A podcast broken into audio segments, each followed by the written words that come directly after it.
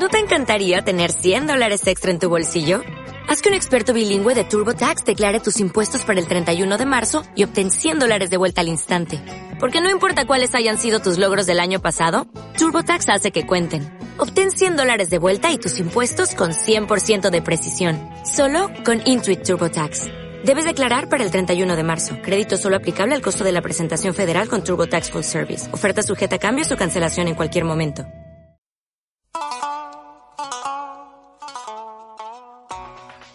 Hola y sed bienvenidos una semana más a Mayéutica para tiempos oscuros.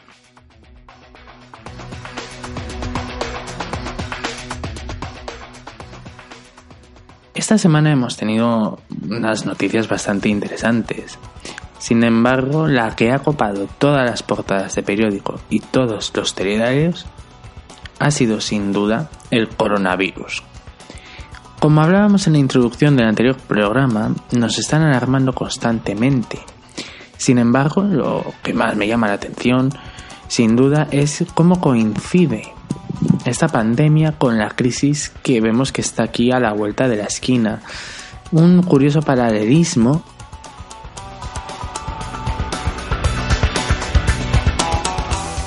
mm, casualmente con el año 2009, donde la gripe aviar iba a acabar con todos nosotros, y también la crisis. Parece que hay algo para mantener a la población en constante estado de miedo.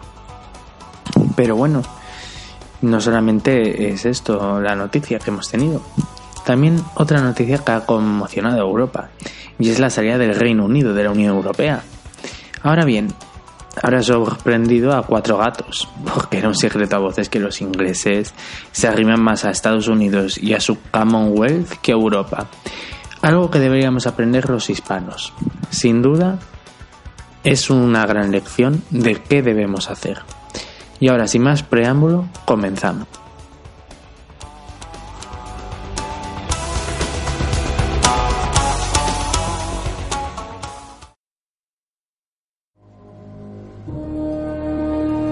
En los albores del siglo XXI, la evolución humana estaba en su punto de inflexión. La selección natural, el proceso por el que los más fuertes, los más listos, los más rápidos se reproducen en mayor número que el resto. Un proceso que antaño había favorecido los rasgos más nobles del hombre, empezaba ahora a favorecer unos rasgos distintos. Las obras de ciencia ficción de la época pronosticaban un futuro que sería más civilizado y más inteligente, pero a medida que pasaba el tiempo, las cosas parecían avanzar en la dirección opuesta, hacia un atontamiento. ¿Cómo era posible? La evolución no siempre premia a la inteligencia. Al no haber depredadores naturales que diezmaran al rebaño, la evolución empezó a premiar a aquellos que más se reproducían y convirtió a los inteligentes en una especie en peligro de extinción. Tener hijos es una decisión muy importante. ¿Estamos esperando el momento justo? Sí. Es mejor no precipitarse, evidentemente. Para nada. ¡Joder, ya estoy preñada otra vez! ¡Me cago en la... ¡Tengo demasiados hijos! Creía que tomabas la píldora y esa mierda. ¿Qué va? ¡Hostias! Esa sería Britney. ¿Britney? ¿Cómo te atreves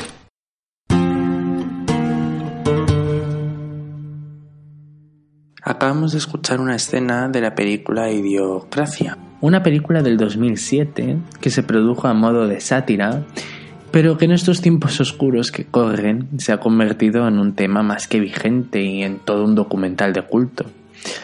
El tema tontocracia lo, elegí gracias a vosotros y enseguida me vino a la mente la película Idiocracia.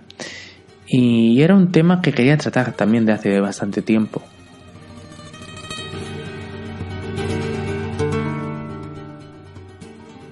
Una frase que leí en un periódico, la cual decía que hoy en día la opinión del tonto vale lo mismo que la del sabio, y así parece. Pues no hay más que echar un vistazo a nuestro alrededor cada día y darnos cuenta que, pues que la tontería pues que abunda, y abunda en unas cotas preocupantes. Como hablaba Ortega y Gasset, la muchedumbre, las masas, se ha apoderado del discurso, de las instituciones, o más bien de las élites intelectuales. Y estas élites intelectuales pues actúan ya casi en la clandestinidad. Ahora la opinión del tonto es totalmente válida, absolutamente válida, como por ejemplo un vídeo que me ha llamado mucho la atención, que vi hará un mes, pero me ha venido a la mente a raíz del tema. Y en dicho vídeo era una conferencia de una congresista de Estados Unidos, en la cual era interrumpida por un asistente de la conferencia. Es en este momento donde, donde afirma que para combatir, es decir, este asistente afirma que para combatir el cambio climático hay que comer bebés y bombardear Rusia, o sea, una cosa sin sentido. Pero es que algo que nos podría producir carcajadas en tiempos pretéritos, pero que actualmente es lo que más me ha impactado del vídeo, ¿no? A raíz de la intervención de la chica, nadie, nadie del público le dice nada. Y, encima le escuchan con toda la atención del mundo, ¿no? Esto, como he dicho, en tiempos pretéritos, pues hubiera provocado la carcajada de más de uno del público y seguramente algún comentario cocoso, abucheos, eh, lo hubieran silenciado, lo hubieran silenciado. Pero sin embargo, la muchedumbre, esa muchedumbre que siempre ha permeado por, por debajo de la sociedad, pues se ha sobrepuesto, ¿no? Se ha apoderado de la escena pública. La masa pues impone sus tópicos a través de su falacia populum, los da como dogmas y eso pues lo veo en mi trabajo cada día, lo veo. Lo veo en los clientes que sueltan frases modelo y ante el mínimo obstáculo de desconocimiento o la respuesta que no quieren escuchar, como el tonto útil del sistema, te piden una hoja de reclamaciones, donde normalmente el contenido de estas, por sin ir más lejos, podrían ser un guion perfecto del Club de la Comedia.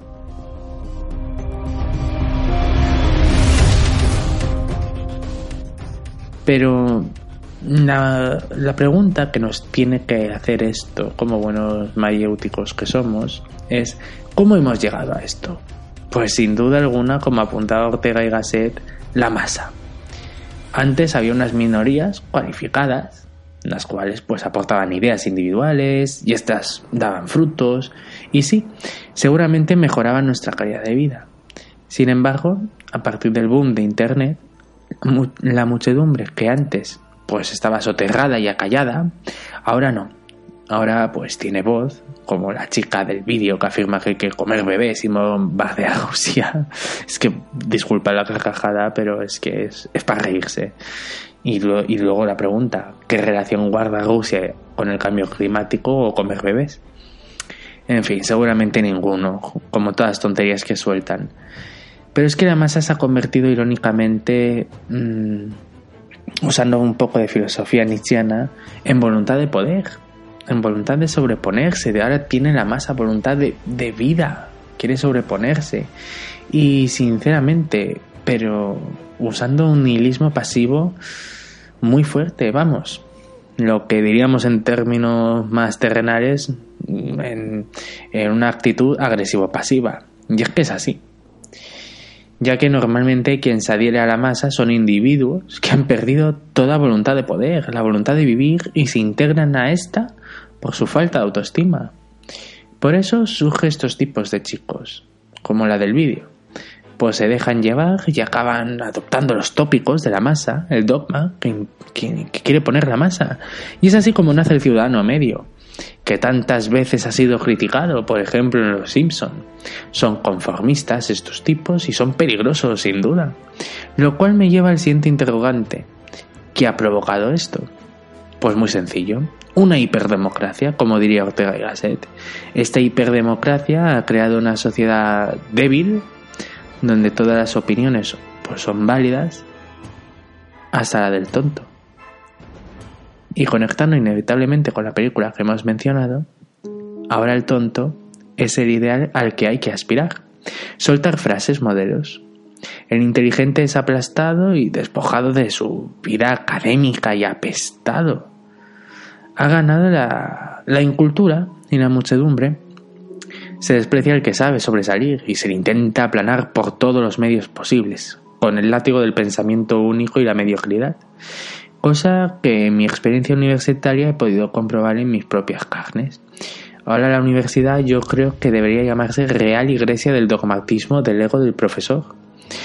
Así no nos engañarían, pues esta gente sufre, vamos, una titulitis muy aguda y crónica, donde sus egos desmedidos son tales que si quisieran suicidarse, solo tendrían que subirse encima de su ego y tirarse para abajo. En fin, mayúticos. ¿Qué solución hay a esto? Pues tenemos muchas alternativas académicas. Tenemos Internet, las bibliotecas, Dialnet, que es un portal maravilloso donde hay multitud de trabajos académicos y donde podemos aprender muchísimo. Pero no hace falta también algo así, tenemos algo más sencillo para el acceso del común, que es la Wikipedia. Como siempre, muy denostada por los egos de estos sacerdotes del pensamiento único, llamados profesores universitarios. Es muy válida. Tal vez estos sacerdotes la desprecian porque no saben ni encender un proyector de, aula de clase. No os vengáis abajo y no decaigáis de los posibles comentarios o estupideces del tonto. Sea del lugar que sea, pues si hoy sois inteligentes, también sabéis elegir vuestro camino, pero no dejéis que os aplaste en vuestra curiosidad.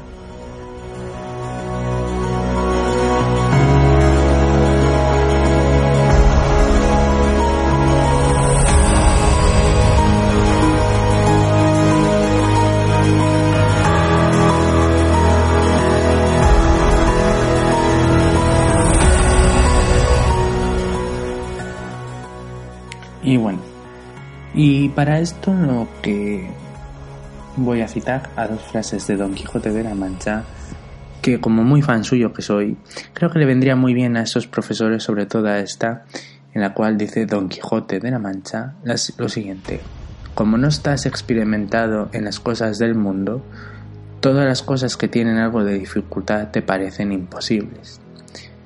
En fin, eso es lo que le deberían decir a los maestros, pero sin duda los que os habéis llevado esta decepción con la universidad y no es lo que pensabais, o ya no solo la universidad, sino también para los que pensáis que estamos dominados por los tontos y que nadie os escucha, pues solamente os puedo decir esta frase de Don Quijote que creo que es muy adecuada y es Confiar en el tiempo, que suele dar dulces salidas a muchas amargas dificultades.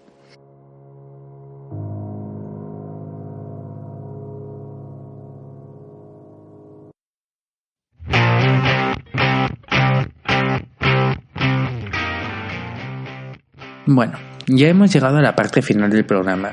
Bienvenidos a la Ágora de la Reflexión. Esta semana el tema que más me ha hecho reflexionar ha sido sin duda la salida del Reino Unido, como he comentado al principio. Pero es que no me parece nada extraño. Esta gente es lo más xenófobo que te puedes echar a la cara. Pero sin duda alguna su afrenta contra todo lo que sea hispano pues es histórica. Y una noticia de ese mal histórico que llevan los ingleses llamado periódico de ese mal llamado periódico. ¿Por qué le digo mal?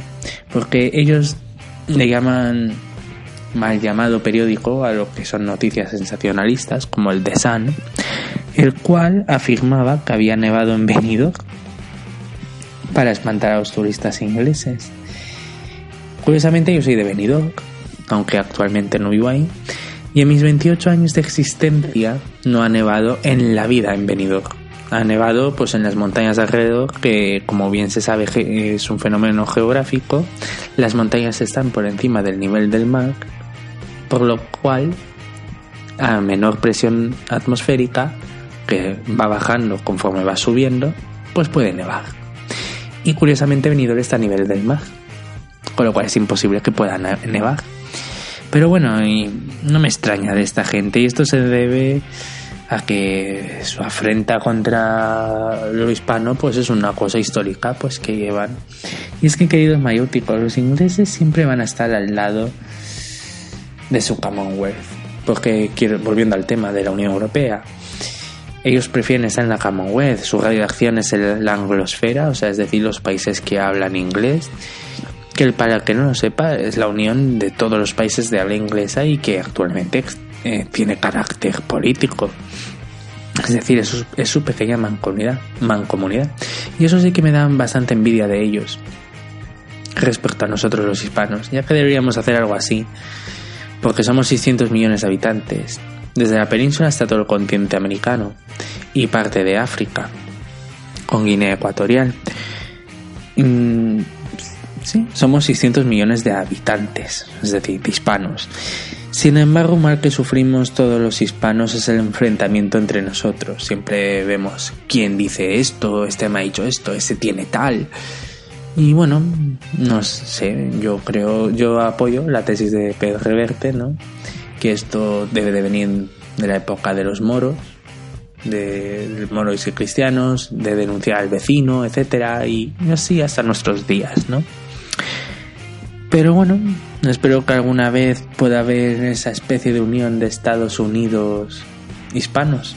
No sé, soñar es gratis, queridos mayóticos. Bueno, mm, lo que más me preocupa de la unión, de, perdón, de la salida del Reino Unido, pues son esos, son esos jóvenes ingleses que seguro que ellos no querían irse de la Unión Europea. Y el voto de la gente mayor yo creo que ha sido lo que ha condicionado esta salida y que ganara el sí. Es decir, como hemos mencionado en la anterior sección, los tontos han ganado y eso es un ejemplo. En fin, pese a que no son de mi gracia y cariño los anglosajones, solo les deseo que tengan mucha suerte y que España, a diferencia de la nula hospitalidad inglesa, siempre serán bienvenidos y a los que me oigáis que seáis de origen anglosajón, especialmente ingleses. Os lo voy a decir en inglés, espero que sea bueno. Es God luck, my dear United Kingdom. Y hasta aquí el programa de esta semana. He intentado acortarlo con un máximo de 30 minutos, ya que mucho me habéis agradecido que el formato del segundo programa os gustó más que el primero, debido a su duración. Bueno, vengo a anunciar, también vengo a anunciaros bastantes novedades. Los miércoles se va a lanzar un mini episodio exclusivo para los que quieran ser mecenas, es decir, el que quiera apoyarme eh, a través del botón de apoyo de iVoox, donde se leerá un micro relato que me hagáis llegar y reflexionaremos sobre él, es decir, pues con alguna crítica que tenga social, este micro relato, etc. El de esta semana se titula La niña que perdió la imaginación, de Marina Mico Uribe. Espero que os guste. Bueno, y hasta aquí nuestro programa. Espero que os haya gustado y recordaros de suscribiros para que os avise la aplicación de cuando se sube el programa. Y darle me gusta, claro. Por cierto, para los que me escucháis por iVoox, mmm, deciros que podéis comentar en la caja de comentarios, pues si tenéis alguna duda o queréis que hagamos algo nuevo o alguna sugerencia. Yo estoy abierto a cualquier sugerencia. En fin, un, saludo, un saludo. Soy José Miguel Micó y hasta dentro de 7 días.